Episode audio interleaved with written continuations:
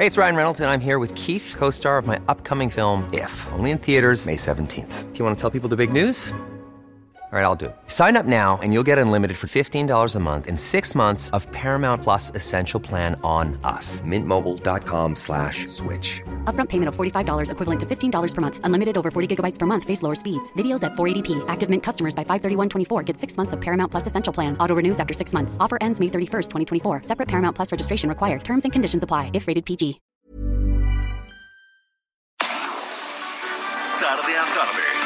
Necesitas saber de forma ligera, con un tono accesible. Solórzano, el referente informativo.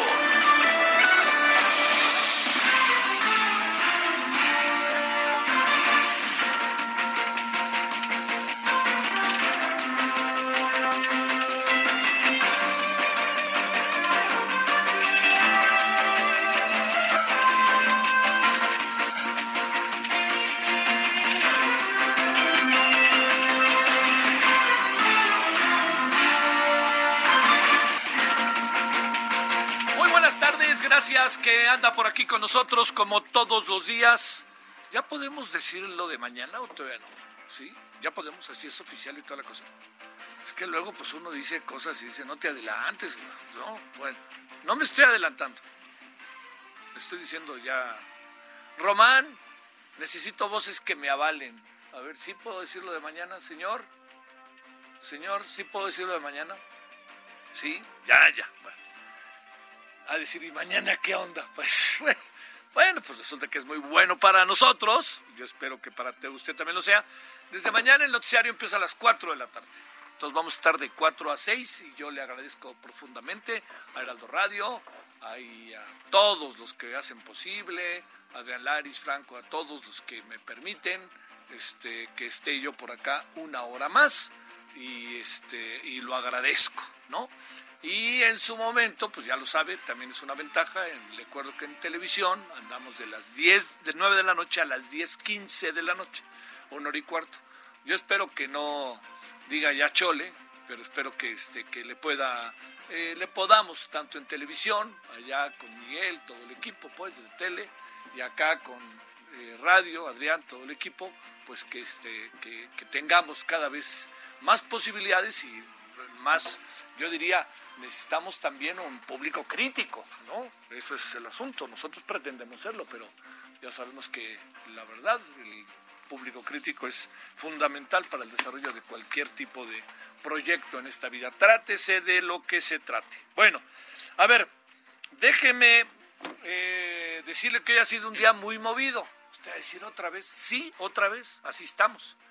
Hay dos asuntos, si me apura hay tres, acá hay dos muy visibles, que no podemos perder de vista. Primer asunto muy visible. Eh, Tomás Herón de Lucio es eh, ya eh, perseguido por la justicia, a pesar de que tiene un amparo, y la Interpol ya le puso ficha, la fiscalía le pidió a la Interpol que ponga ficha roja, entonces lo andan buscando en 46 países. A ver, ¿qué quiere decir esto y quién es Tomás de Lucio? Tomás de Lucio es uno de los personajes centrales en la investigación sobre la desaparición de los 43 estudiantes de la normal Isidro Burgos. ¿Es un personaje importante? Sí lo es. ¿Es un personaje con muy buena información? Sí lo es. ¿Es un personaje que eh, ha tenido que ver con la investigación? Sin la menor duda, sin la menor duda. Luego, a esto se junta lo del Mohombo, que ya ve que lo detuvieron la semana pasada, más bien hace dos semanas, pero se dio a conocer hacia final de la semana pasada. Dos personajes que se ha mencionado son fundamentales en el desarrollo de lo que sucedió el, eh, en septiembre del 2014 en Ayotzinapa, en Iguala, de los estudiantes de la normal de Ayotzinapa. Bueno, estos personajes a los que hacemos referencia es muy importante consignarlo y considerarlo porque lo que tenemos es que se presume que con ellos podría tenerse más información e incluso, e incluso, ojo con ello, podría eh, desarticularse la llamada verdad histórica. Al rato le presentamos lo que sobre este tema dice alguien que ha investigado el asunto, que se llama Esteban Illades. Lo entrevistamos ayer y le presentamos en un momentito lo que nos dijo ayer. Eh, pero déjeme adelantarle algo. eh, yo entiendo eh, la, imperiosa necesidad, ¿no? De querer saber qué pasó el día, el 26 de septiembre, ¿no? Es, es, es, importantísimo. ¿Cómo es posible que hayan desaparecido 43 muchachos? ¿Cómo es posible que los hayan desaparecido? Bueno, el hecho es que así fue. Lo que no quiere decir que uno crea todo lo que le dicen, pero así fue. Eso técnicamente fue lo que pasó. 43 muchachos desaparecen y desaparecen después de que ellos, independientemente de que hayan secuestrado unos camiones y que iban hacia la marcha del 2 de octubre y que se habían adelantado y que algunos eran, eh, eran llevados como parte de la novatada, todo, toda esta parte que le planteo, que está ahí presente, es un hecho que genera el antecedente técnico de lo sucedido, lo que no genera por ningún motivo la acción que se perpetró en contra de ellos. Bueno, ¿Esto por qué se lo cuento así? Porque a diferencia de la, perdón que lo diga, de la euforia, incluso de la propia fiscalía y de muchos personajes que han estado hoy en las redes, con la información que tiene su servidor, esto no tira la verdad histórica en automático es la verdad histórica, que es un concepto técnico, no es que no haya otra verdad, es un concepto técnico. En función de la investigación que nosotros tenemos, a esto se llegó. No quiere decir que no hay otras verdades, que quede claro. Es técnico, es legal el, concepto. Quiere decir entonces que no hay a otros... Eh, que no hay otros, este, otras posibilidades de, de, investigar y de ver lo que pasó el asunto, pues claro que las hay. La clave del asunto está en que fíjese cuánto tiempo pasó y muchas de las cosas se han colocado y se han diseñado para lo que hoy sabemos de lo que pasó. Aquí un asunto más, eh, insisto, quiere decir que con la detención de estos eh, hombres se acaba la verdad histórica, híjole, perdónenme, no se ofendan, pero no, no se acaba. La detención de Tomás de Lucio el Mombo no no, le va a dar un giro de 180 grados a la investigación. Usted lo va a ver, usted lo va a ver. Lamentablemente, ¿eh? Tomás de Lucio lo que pudo haber hecho fue mover dos, tres cosas en, la investigación cuando lo agarraron allá en, este, en, el, en el río, allá cerca de Iguala, y el Mombo eh, ha dicho varias personas ya cómo lo van alejando de que él es un personaje pues que pudo tener que ver, pero tuvo más que ver su hermano Sidrone. Eso es lo que está ahí en la mesa, ¿no? Eh, si me pregunta, oiga, pero este, ¿qué es lo que pudiera en un momento dado este, suceder a partir de ahora? Pues mire, hay dos, dos este, hipótesis. Una, que se confirme con variantes lo que desde el principio conocemos sobre la desaparición de los muchachos. Y la otra, que hay un giro de 180 grados que sinceramente se lo digo, no lo veo. O sea, la indignación que tenemos buena parte de la sociedad. Yo me atrevo a decir que la sociedad en su conjunto, respecto a lo que pasó con los estudiantes de la normal Isidro Burgos, es, yo diría, la prueba de, las cosas que pasan en el país, los enconos y los enojos y todo lo que sucede, que debe de ser repudiado y debe de ser, por supuesto, no debe repetirse jamás. Pero déjeme decirle algo, que esto signifique que la detención de estos dos hombres cambia la investigación, perdón, yo no sé por qué la Fiscalía se adelantó a decir, ya se cae la verdad histórica, demuestren que se cae la verdad histórica. No es, insisto, no le estoy diciendo algo que me guste decir, pero me parece que no pueden generar expectativas de esa naturaleza, porque no hay elementos para ello. Segundo asunto, muy rápidamente. Hoy, el día de hoy, el señor Emilio Lozoya ha declarado, ha solicitado, ha pedido, como se quiera ver, ha, aceptado, no, fíjese, la palabra es esa, ha aceptado que lo traigan a México. Lo van a traer a México al señor Emilio Lozoya para que aquí lleve efecto el juicio de lo que se le acusa de Odebrecht y de todas las cosas que por ahí pasaron. ¿Por qué llama la atención esta nueva decisión o esta decisión del señor Emilio Lozoya? Bueno, primero se toma a un mes de que el abogado Javier Cuello haya dejado el caso. Quiere decir que se separaron, este, vaya usted a saber si hubo este, máscara contra cabellera, pero se separaron. Así de fácil. El señor Javier Tuello, Cuello Trejo dejó de ser su abogado. Y en este mes han pasado cosas. Entonces hay un mundo especulativo, le diría yo casi que inevitable, sobre lo sucedido, sobre esta decisión de Emilio Lozoya, que lleva a pensar desde que está negociando o desde que está dispuesto a hablar o hasta no sé qué. Bueno, ese es un asunto que cae, déjeme decírselo, en un terreno de absoluta especulación. ¿Qué es lo que llama la atención? Que el señor Emilio Lozoya haya tomado la determinación.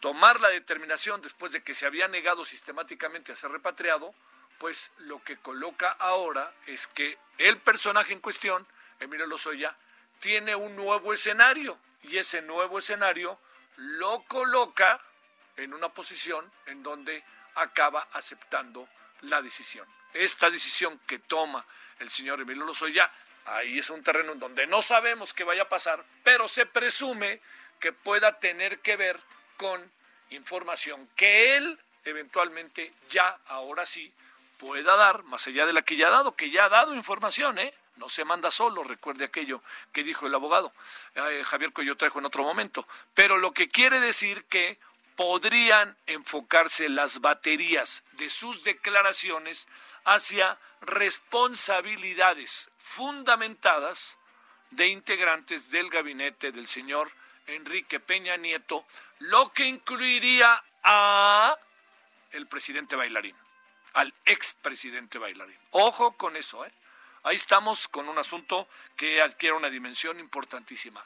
Ante la decisión, la aceptación de ser repatriado, la llegada del señor Emilio Lozoya no debería de pasar de esta misma semana para que esté en México.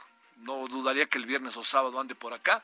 Llegando, este, tiene que pasar a cuarentena, tienen muchas cosas, ¿no? Con el coronavirus, pero de que ya está, ya está en la mira ya tomó la decisión, vámonos para acá. Bueno, ¿qué pudo haber negociado? Su familia, que ya no se metan con ella, con su mamá, ¿no? Pues, Dios santo, eso, ¿no? Con su esposa o que les voy a contar algo que ustedes no sabían, pero se los voy a contar. Fíjense que, ya sabe todas esas cosas. Pero bueno, vamos a ver, vamos a ver qué es lo que, lo que hoy se puede decir. Y tercero, y yo le pido a los estados de la República Mexicana que me tengan paciencia, es que la Ciudad de México hoy entró ya más formalmente en el semáforo color naranja. ¿Por qué resulta tan importante eso para la Ciudad de México? Porque como ustedes saben, es una ciudad muy grande, es una ciudad que requiere de empleos, es una ciudad que requiere de movimientos, su economía es formal, informal, y entonces lo que requiere la ciudad es echarse a andar. ¿Es la mejor decisión? Yo sigo teniendo mis dudas, pero créame que me parece muy comprensible lo que está pasando. Ya teníamos que hacerlo. Pero una cosa que sí le quiero decir es, no dude no lo descarte que en cualquier, cualquier viernes, este o el que viene, la señora Claudia Sheinbaum nos diga, recuerdan que estaban en naranja, pues vámonos de nuevo al rojo, porque el nivel de contagios, la curva no ha descendido y hay algo que llama la atención. Ha descendido en algunos casos, pero vea usted la curva de descenso, que es muy poco, y compárela con el número de pruebas el número de pruebas se ha reducido. Entonces, si se reduce el número de pruebas, pues tenemos menos posibilidades de saber qué anda pasando. Así de fácil. Entonces, no dudaría que en cualquier momento regresemos al rojo. Y si no, qué bueno. Quiere decir que las cosas están adquiriendo otra dimensión. Y bueno, por último, mañana López Obrador cumple dos años de que ganó las elecciones. Dos años. Como usted lo sabe, ganó López Obrador y al día siguiente, si hubiera estado en la posibilidad de Peña Nieto, sale corriendo y se va a bailar a Madrid con la novia. Pero el asunto está en que no se pudo, pero López Obrador fue un domingo la elección, al martes ya estaba materialmente gobernando, ¿eh? Ahí sí no lo, no lo pierda por ningún motivo de vista.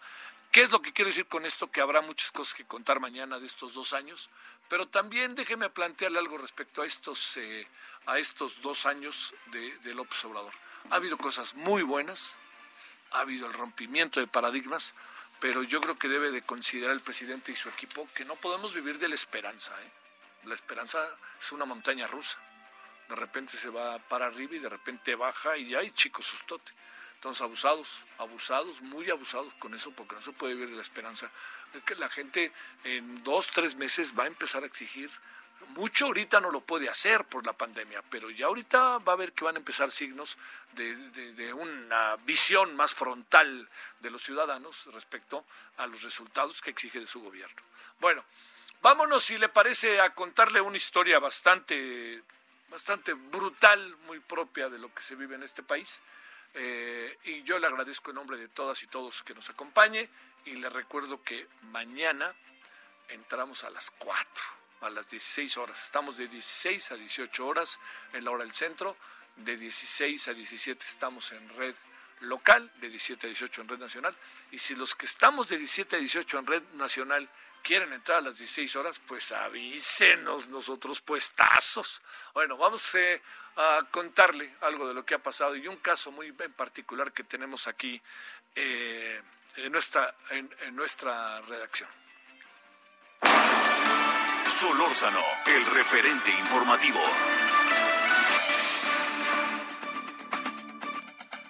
Agradeciéndole que nos acompañe. Algunas de las notas ya le conté hoy de lo que ha pasado, el caso de Ayotzinapa, el caso de eh, Emilio Lozoya, en fin, muy movida hoy la agenda, más esto que está más, están más movidas nuestras ciudades. Bueno, le quiero agradecer a la señora Mariana la señora Mariana es mamá de un joven baleado en Lázaro Cárdenas, Michoacán, por elementos de la Guardia Nacional. Y el asunto es contar esta historia. Y ahorita que escuche la historia sabrá por qué ponemos la historia en la mesa. Señora Mariana, ¿cómo ha estado? Muchas gracias que toma la llamada. Muy buenas tardes. Buenas tardes, señor. gracias que está por ahí. Eh, está usted, ustedes viven en Lázaro Cárdenas. Así es.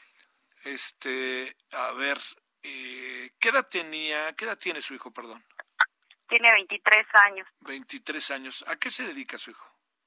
Mi hijo es estudiante, va en el sexto cuatrimestre de la Universidad Contemporánea de las Américas. Él está estudiando nutrición y aparte está este, eh, estudiando o bueno preparándose para ser fisicoculturista. Oiga, este y también me, me, entero que hace que, que bueno que realmente es un deportista de toda la vida, ¿verdad? Así es. Bueno, ¿qué fue lo que pasó, señora, si no le importa contarnos la historia? Mire, este, precisamente el, miércoles pasado, es, siendo las 11 de la noche, a mi hijo, se, mi hijo fue a cenar a un lugar donde venden cena aquí cerca y entonces este desgraciadamente este, los de la Guardia Nacional unos minutos antes habían recibido una llamada de que habían este, asaltado a una, a una persona y que le habían quitado 300 pesos. Justo por esa calle donde asaltaron a la señora, mi hijo se metió y los de la Guardia Nacional pues le dispararon en su brazo, rompiéndole todos sus tríceps y desgraciadamente lo dejaron impotente y sin sus sueños de ser fisicoculturista. Y entonces inmediatamente ellos este acordonaron y no los dejaban pasar y, y hasta que mi bueno el papá del niño le hablaron por teléfono y, hizo favor de mandar una ambulancia. Ahí lo tuvieron media hora y él gritaba por porque se estaba desangrando y ellos no hacían nada al contrario le tapaban la boca. Y no bastó con eso sino que todavía le robaron su pulsera de oro.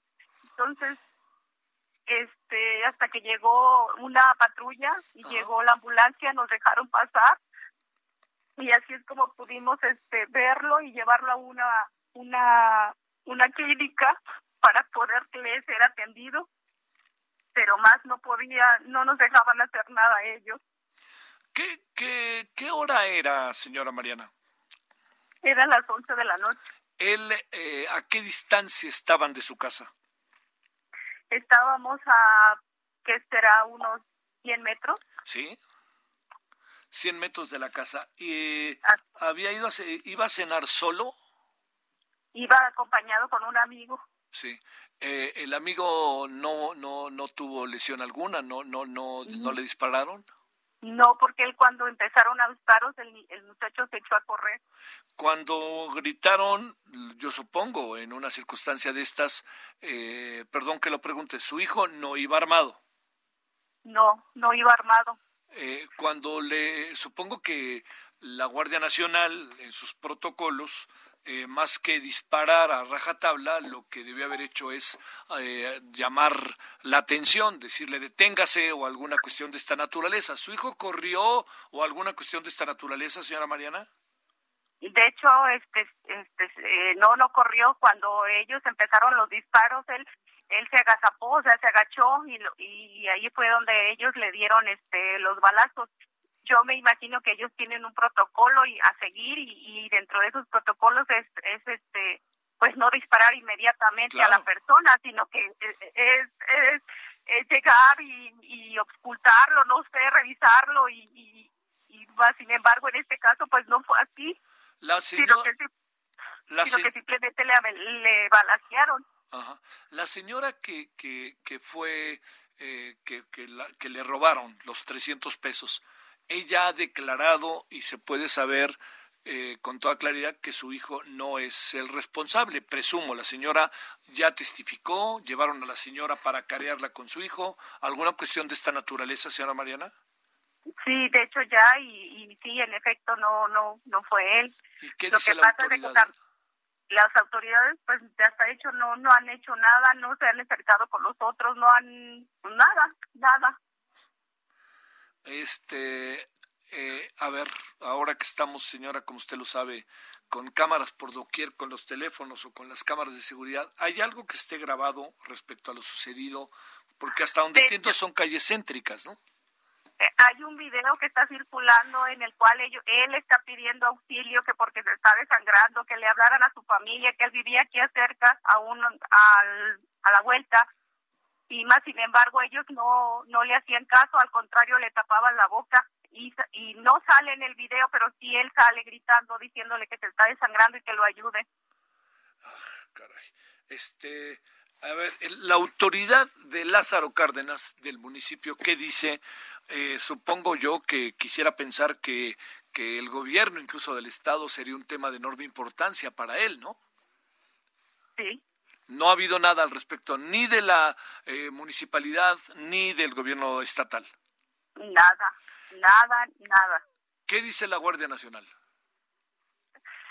No ha dicho nada, no, no, lo único que hicieron fue este, meter una demanda en contra de mi hijo, o sea, este, porque ellos eh, dicen que traía una pistola, más sin embargo se le hizo la LMP, le hizo la, la prueba, de parafina se llama, ¿no? radisonato. Exactamente, y salió negativo. Oiga, eh, ¿su hijo en lo general llevaba, tenía un arma o alguna cosa así? O, No, no, no él no maneja armas. Él, le comento, él es deportista, no, no maneja armas. ¿En qué estado se encuentra su hijo, señora? Mire, desgraciadamente mi hijo, le, como le comento, en su mano derecha le hicieron una, una, este, un, pues le destrozaron todo el tríceps. Entonces prácticamente tiene un hoyo en su brazo. Él necesita un injerto ahorita para poder este cubrir ese espacio y definitivamente él ya y en la otra mano tiene otro balazo. Que igual le tiene en la mano en la mano izquierda y desgraciadamente pues le di comento su sueño de ser físico-culturista pues fue arruinado por esa situación porque porque ya no va a poder cargar pesas o sea ya no. Bueno este ahí encontrará seguramente su hijo alguna alternativa deportiva. Entiendo que no es la de su sueño pero este pues mire señora Mariana a mí me parece importante dar a conocer lo que usted nos cuenta le aseguramos que estaremos eh, siguiendo el asunto, a ver si hablamos en poco tiempo, una semana o algo así, con usted de nuevo y nos dice cómo va el seguimiento para no perder por ningún motivo lo que hasta hoy ha sucedido y para que también exista la denuncia y le preguntaremos a la autoridad local a ver qué es lo que anda, qué, qué información tiene ella, ¿no? Y, y bueno, que este sea como el inicio de una serie de conversaciones, si le parece. Claro, yo la verdad, yo les pido de favor que, que sean este, sean, por favor, que se haga justicia, porque somos personas humildes, trabajadoras, y la verdad, este, servemos por nuestras vidas, porque Lázaro Cárdenas, en, bueno, Michoacán está muy mal, muy difícil, entonces tenemos por nuestras vidas. Bueno, señora. Señora, donde nos vamos a ir y, y aquí tenemos todo. Le mando un saludo, le mando un saludo, señora, y pronto hablamos. El referente informativo regresa luego de una pausa. Estamos de regreso con el referente informativo.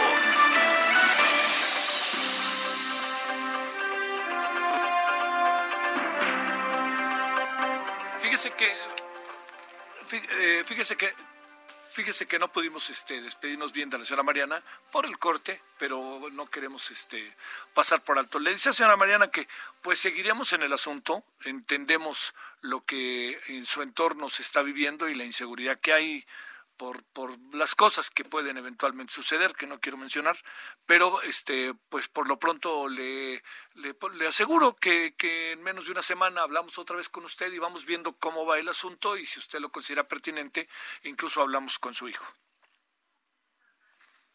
Javier, yo te lo agradezco mucho que me haya dado la oportunidad y este, pues que Dios le bendiga mucho. Señora, a estas alturas que la bendiga usted y a su hijo, ¿eh? la verdad.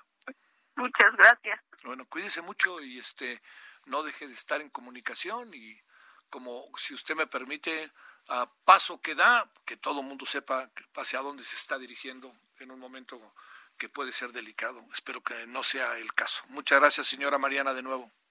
Muchas gracias a ustedes. Gracias. Buenas tardes. Uy, uy, uy, uy, uy, ¿no? Yo le diría yo le diría, son de esas cosas que, que uno dice, ¿por dónde, no? ¿Por dónde?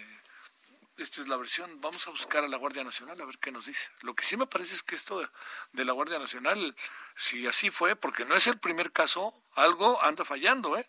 En cuanto a los protocolos y en cuanto a los temores y en cuanto a el clima que prevalece, como dice la señora Michoacán, pues es dificilísimo, es de los estados más difíciles, Guanajuato, Michoacán.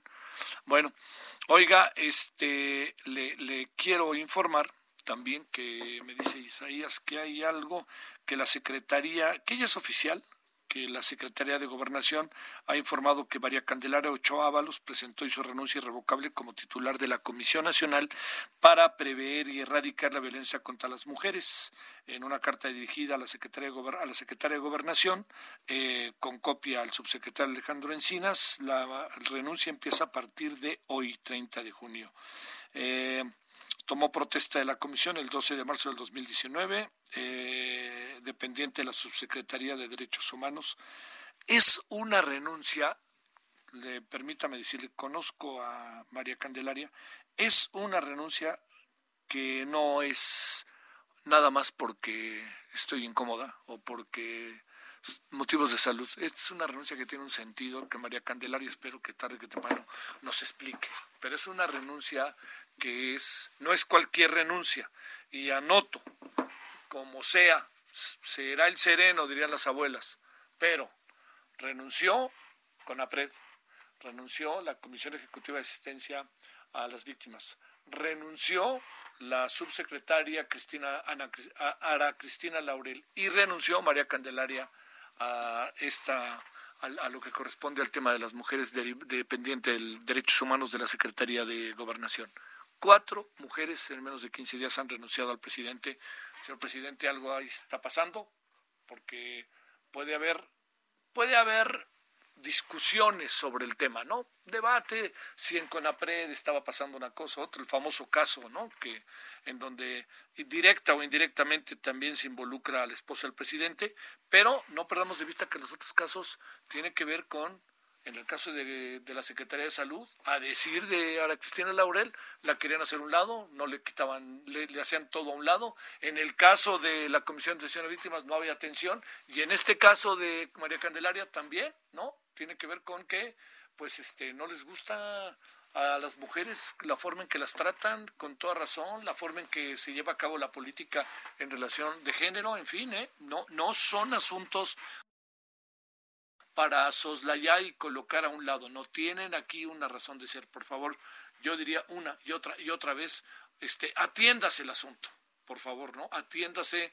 no ganamos mucho con, con las actitudes eh, del no pasa nada, sí pasa. Bueno, eh, otra cosa que le quería comentar antes de irnos con parte de la entrevista que tuvimos ayer, que tiene enorme vigencia, le cuento que eh, hace un momento se dio a conocer un video y en el video aparecen hombres que visten de negro, son tres hombres que visten de negro, fuertemente armados, pues armados, ¿no? No, no fuertemente armados según veo en la fotografía, con un eh, texto que está en un fondo blanco, una mesa con un este, mantel negro, ellos están vestidos de negro, y atrás aparece eh, un texto que es un poco difícil de leer del todo, pero sí le cuento que eh, lo siguiente, sin identificarse, estos sujetos, así o estos personajes, estos, hombres, amenazaron de nuevo al jefe de la policía de la Ciudad de México, ¿no? A cuatro días de haber sobrevivido, eh, recibió una nueva advertencia. Esta es una grabación de internet, la puede encontrar. Un hombre sentado frente a una mesa, pues.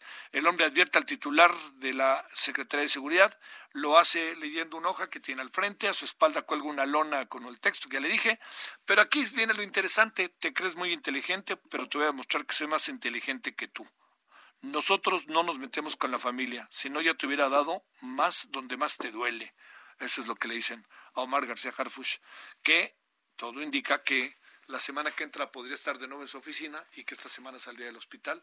Así que hace referencia el texto, eso sí lo vi, hace referencia el texto a la familia de Omar García Harfuch, aunque confunde ahí los nombres, que es don Marcelino García Barragán y don Javier García Paniagua, que son, uno fue secretario de la Defensa, el otro fue incluso secretario de Gobernación y los dos estuvieron en importantes tareas de seguridad. Así que ¿De dónde viene esto? No lo sabemos, pero todo indica que puede ser una amenaza de nuevo del cártel Jalisco Nueva Generación. Hipótesis, ¿eh? No tengo elemento alguno para, para poderlo confirmar. Bueno, oiga, le cuento que ayer hablamos con Esteban Illades, escritor, periodista, investigador allí en Nexos. Él hizo un libro que se llama La Noche Más Triste. Y en ese libro, él hace una investigación profunda respecto a lo que pasó en, eh, en Iguala y lo que pasó esa noche del 26 al 27 de septiembre y el 27 de septiembre de la madrugada del 2014. Bueno, esto se lo digo porque ayer hablamos en función de el mojombo, mochombo, ¿no? Que lo que lo mochomo, perdón, que se lo habían detenido y lo habían detenido hace varios días, ¿eh? Pero lo dieron a conocer apenas ayer. Y hoy se informa que el señor Tomás Cerón de Lucio ya está siendo perseguido por Interpol y que el, eh, Tomás Cerón, a pesar de que tenía un amparo, ya se fue del país. Bueno, todo esto, ¿por qué se lo cuento? Se lo cuento por una razón muy sencilla, porque lo que no, no sabíamos que iban a, lanzar la búsqueda ya detallada de Tomás Cerón, eh, pero se lo preguntamos ayer. ¿Qué le parece si le presentamos parte de la conversación de ayer, que tiene enorme vigencia hoy? Lo que ayer platicamos en voz de Esteban Illades nos puede dar respuestas a lo que ha sucedido en las últimas 48 horas. Si a usted le parece, hablamos del caso de el, eh, la desaparición de los 43 eh, normalistas del Isidro Burgos de Ayotzinapa, desaparecidos en Iguala. Escuchemos. Pues mira, Javier, no quiero este, lloverle a nadie, pero sí me sorprendió muchísimo que se anunciara hoy esta detención, que sobre todo fue una detención que se dio la semana pasada, pero hoy se dio a conocer. Pero le empezaron a cabecear en muchos medios como se detiene al autor intelectual de la desaparición de los 43, pero pues realmente este hombre pues es, es uno de los hermanos Casarrubias, hay que decirlo, son cuatro hermanos, Mario, conocido como el sapo guapo, Sidronio, que es este el que salió a la luz después de la desaparición, Adán y José Ángel, este último es el detenido ahora, ¿no? Eh, se le ha cabeceado, te digo, en los medios como el responsable desapareció en los 43, pero de los datos que yo tengo y lo que he investigado no es así. Este hombre más bien tomó el lugar de sus dos hermanos, de Mario y Sidronio, una vez que ambos fueron detenidos. El primero fue Mario, este, recordaremos que Sidronio estuvo detenido ocho años en Estados Unidos por temas de narcotráfico y aquí en México el líder entonces de los Guerreros Unidos que son como una especie de escisión del cártel de los Beltrán Leiva, entonces estaba a manos de Mario. Cuando detienen a Mario, Sidronio sale de la cárcel y regresa, y él es el que está controlando al cártel durante la desaparición eh, de los 43 estudiantes. ¿Qué detención podría realmente abrir una puerta que permitiera entender exactamente lo que pasó y delimitar las responsabilidades, Esteban? Uy, Javier, esa es la pregunta de los 64 pues millones. Eh, pues mira, es que tendría que establecerse una nueva teoría del caso, o sea, una teoría completamente distinta de lo que sucedió, porque todas las personas, o al menos las señaladas como cabecillas en esta organización de Guerreros Unidos y señaladas como responsables por la desaparición de los 43 estudiantes, pues muchas de ellas ya están libres. Pienso este, en Gildardo López Astudillo, a quien se le conocía como el Cabo Gil, que supuestamente él fue quien dio la orden, pero pues él ya está libre por fallas en el proceso, unas fallas muy graves, hay que decirlo, o sea, es esta cuestión de tortura que no debería suceder en nuestro país, ¿no? Entonces, realmente, si en efecto ellos fueron los responsables, pues eso ya no se puede terminar, porque ya no se les puede tener por ello, porque ya fueron liberados. Es un asunto simplemente colateral que pudo haber estado fuera de la ley, la detención de Tomás Herón. Pues yo creo que esa es una de las maneras en las que el gobierno actual buscará dar algún tipo de cierre a este caso, porque realmente iniciar una investigación, pues ya tanto tiempo después de iniciarla desde cero, lo más probable es que no se obtengan resultados nuevos. Entonces, a los familiares de los estudiantes que siguen buscando justicia, creo que lo más que les puede ofrecer el gobierno, pues es la detención de quien llevó la investigación. Ahora, ojo, eh, en, en lo que hizo y lo que se le acusa, tampoco es que vaya a ser una persona que termine 60 años tras las rejas. Probablemente lo que sucede es que termine inhabilitado eh, para realizar algún tipo de función pública pero tampoco es que se les puedas entregar a los familiares y decir, miren, pues hicimos lo que se pudo y esto es lo que hay, ¿no? Entonces, será yo creo lo que intente hacer el gobierno, porque como te digo, las evidencias, muchas de ellas se destruyeron en su momento o no fueron analizadas en su momento, las pistas no se siguieron como se debieron de haber seguido, entonces empezar desde cero en pleno 2020, pues será muy, muy difícil.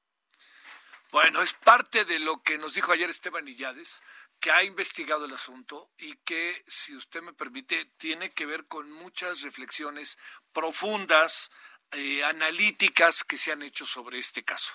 Eh, yo entiendo la urgencia que tenemos socialmente, la sociedad, particularmente también los, eh, sobre todo los familiares, sobre todo los estudiantes de la normal, sobre todo pues esta indignación que corrió por lo sucedido, pero yo insisto que hoy que se dijo se ya se termina la verdad histórica como si fuera a aparecer una nueva verdad sobre lo sucedido, híjole, me parece que, que hay que atemperar esos ánimos porque se va a generar una gran expectativa y en el proceso de generar una gran expectativa van a decir, claro, y ahora lo que se diga sí es cierto, sin saber si efectivamente es cierto.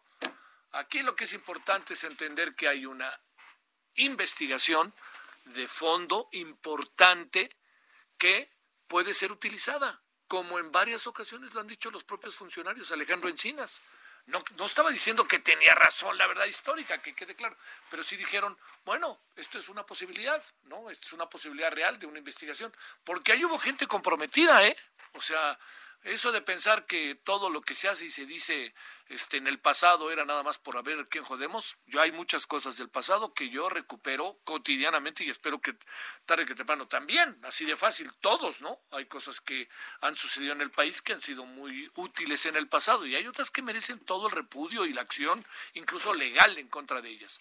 Pero por favor, esta parte yo insisto, no generemos una expectativa en donde se diga, como ya tenemos este, al señor Cerón y al Mochombo, este, ya tenemos una nueva verdad histórica, o ya tenemos, ya se tronó la verdad histórica, ya vamos a empezar. No, es que no, no es tan en automático, es una, es una, si algo hicieron también muchas personas es desarticular la posibilidad de investigar a detalle. Todo eso funcionó. La responsabilidad de algunos estará ahí, pero en saber qué pasó con los muchachos, eh, de repente cuesta mucho trabajo con lo que se tiene a la mano tratar de, no más que tratar de entenderlo o buscarlo o saberlo. Es muy doloroso, ¿eh? Como sociedad es muy doloroso lo que pasó. Pero tampoco generemos expectativas que lo único que van a hacer es revertírsela al gobierno. ¿eh? Yo creo que el gobierno tiene que ser profundamente cuidadoso y debe de ser muy serio en este tema y sobre todo muy responsables de las familias. Vámonos a las 17.45 en la hora del centro. Solórzano, el referente informativo. Muy buenas tardes, amigos del referente informativo con Javier Solórzano. También tenemos información interesante que darles a conocer, sobre todo para protegernos y blindar nuestro rostro. Adri Rivera Velo, buenas tardes. Adelante con este importante mensaje. Así es, mi querida Moni, amigos, muy buenas tardes. Bueno, pues el cubrebocas NV95, este cubrebocas es utilizado en áreas de terapia intensiva eh, es sumamente seguro porque filtra el 95% del aire. Tiene tres capas de filtración que están termoselladas y no utilizan ni grapas ni pegamento. El NV95 se ajusta a nuestra cara, a nuestro rostro, creando un sello hermético que lo que hace es bloquear el virus, brindándonos un 100% de protección. Y si llaman en este momento al 800 2306 mil, eso es importante para que empiecen a marcar Sí, sí, sí. Si marcan ahora van a recibir el paquete de cinco cubrebocas NV95 a precio de costo y además al pagar con tarjeta bancaria reciben también dos pulseras de gel esterilizante para tener protección siempre a la mano. También se van a llevar una bolsa esterilizable para mantener sus compras seguras y alejadas de los virus. Muy cómoda. Y además del 5 por 1 y los dos regalos, usted tiene la oportunidad de donar a todos aquellos con los que convive diariamente, desde una escuela, una estética, su tienda favorita. Recibe mil pesos en productos seleccionados de la línea hospitalar. Pueden recibirlos en casa o enviárselos directamente con una tarjeta a su nombre y un mensaje de solidaridad. Pero eso no es todo. Si pagan con tarjeta de crédito, queridos amigos, se llevan gratis, completamente gratis, el mejor tratamiento desarrollado en Francia para perder esos kilitos de más que pudimos haber ganado durante la cuarentena, para tener un regreso seguro y sexy, Moni. Hay que llamar en este momento al 800 2306 mil. Perfecto, además del 5 por 1 los regalos, la tarjeta, el, reduction, ¿qué más podemos pedir? Visitar hospitalar.mx, llévense el 5 por 1 más los dos regalos y la oportunidad de donar mil pesos en productos seleccionados de la línea hospitalar. Me encantó esta mención. Muchas gracias, Adri. Gracias, Moni. Amigos, Marquen, buena tarde. Continuamos con el referente informativo y Javier Solórzano. Gracias. Solórzano, el referente informativo. Balance Inmobiliario es presentado por Inmobiliaria 20.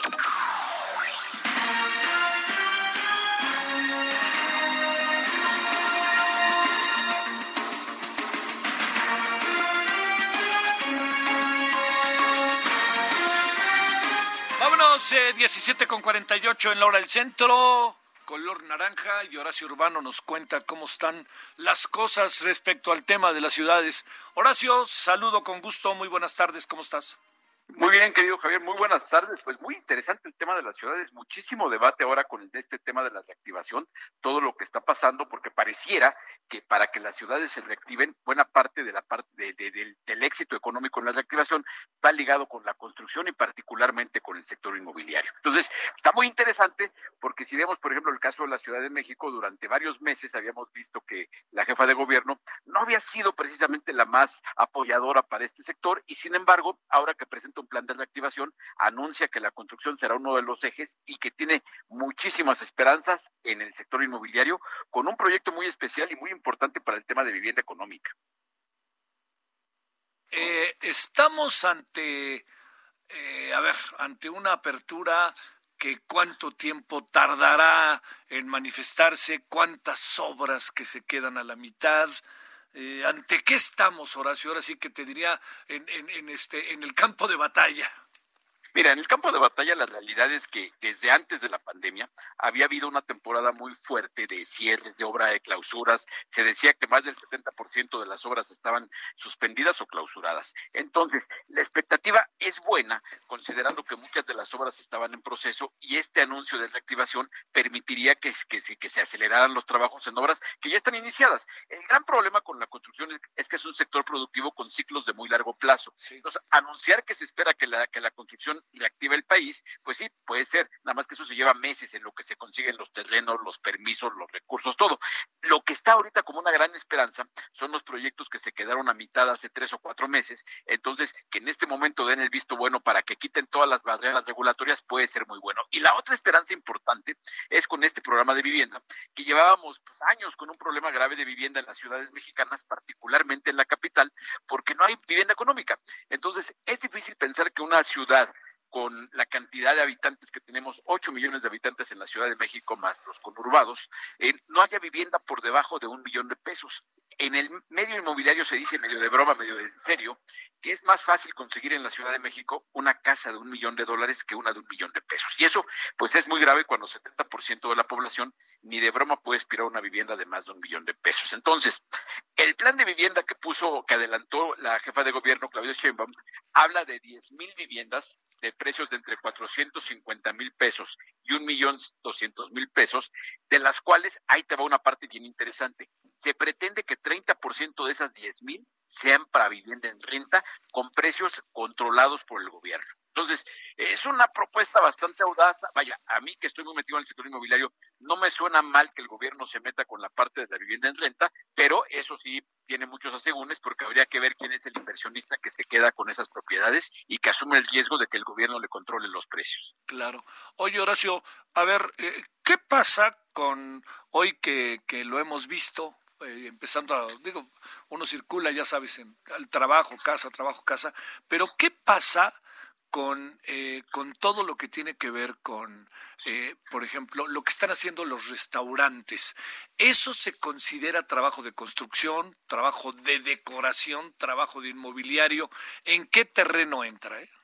Bueno, es, es, es eh, de, de, de, remodelación, eso no entra como esencial, entonces no te, hubiera tenido problema. En este momento, pues no, realmente no es algo que pueda generar mucha, una, una gran inversión. Mira, para entender el impacto del sector inmobiliario, tendríamos que hablar de una industria que vale más o menos seis, seis puntos del Producto Interno Bruto, es muchísima la inversión inmobiliaria. Entonces, lo que están haciendo los restaurantes y la adecuación de oficinas ante, la, ante los ajustes que le van a pedir los, los, para poder operar, pues sí, evidentemente es un trabajo trabajos importantes, pero que no son el eje de, una reactivación a partir de la construcción. Yo creo que aquí de lo que se espera es que en construcción, hablando de construcción en general, el gobierno se ponga las pilas y acelere la, la ejecución de presupuestos de obra pública, obra pública con participación de constructores privados, porque vaya, ha habido mucho apoyo a obra pública, pero en realidad a las obras públicas que son las obras emblemáticas del gobierno, o sea, Tren Maya, este, refinería, todo eso, qué bueno que, que, que sean sus proyectos que los apoyen.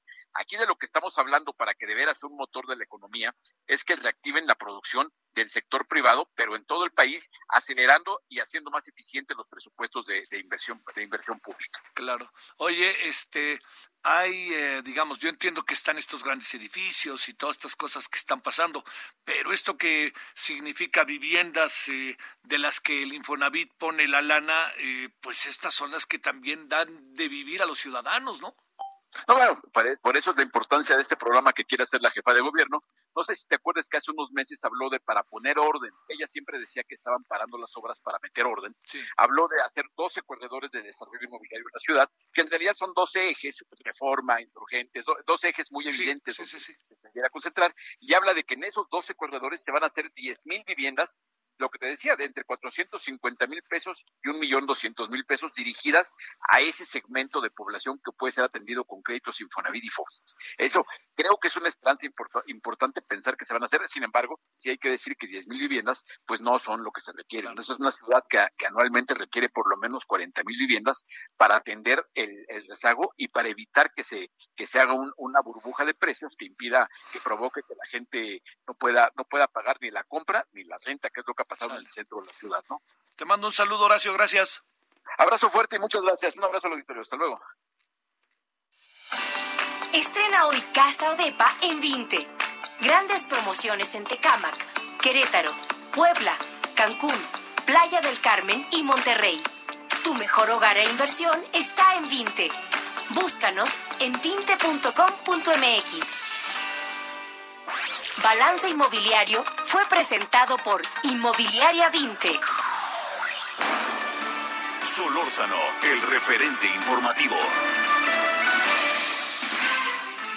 Bueno, vámonos donde nadie nos juzgue. Estamos aquí a las 21 horas en la hora del centro. Hoy el color naranja esta noche. ¿Qué significa esto? Bueno, le agradezco en nombre de todas y todos. Eh, estaremos aquí al rato y muchos asuntos, ¿eh? Muchos asuntos para seguirlos esta tarde. Pásela bien, adiós. Hasta aquí, Solórzano, el referente informativo.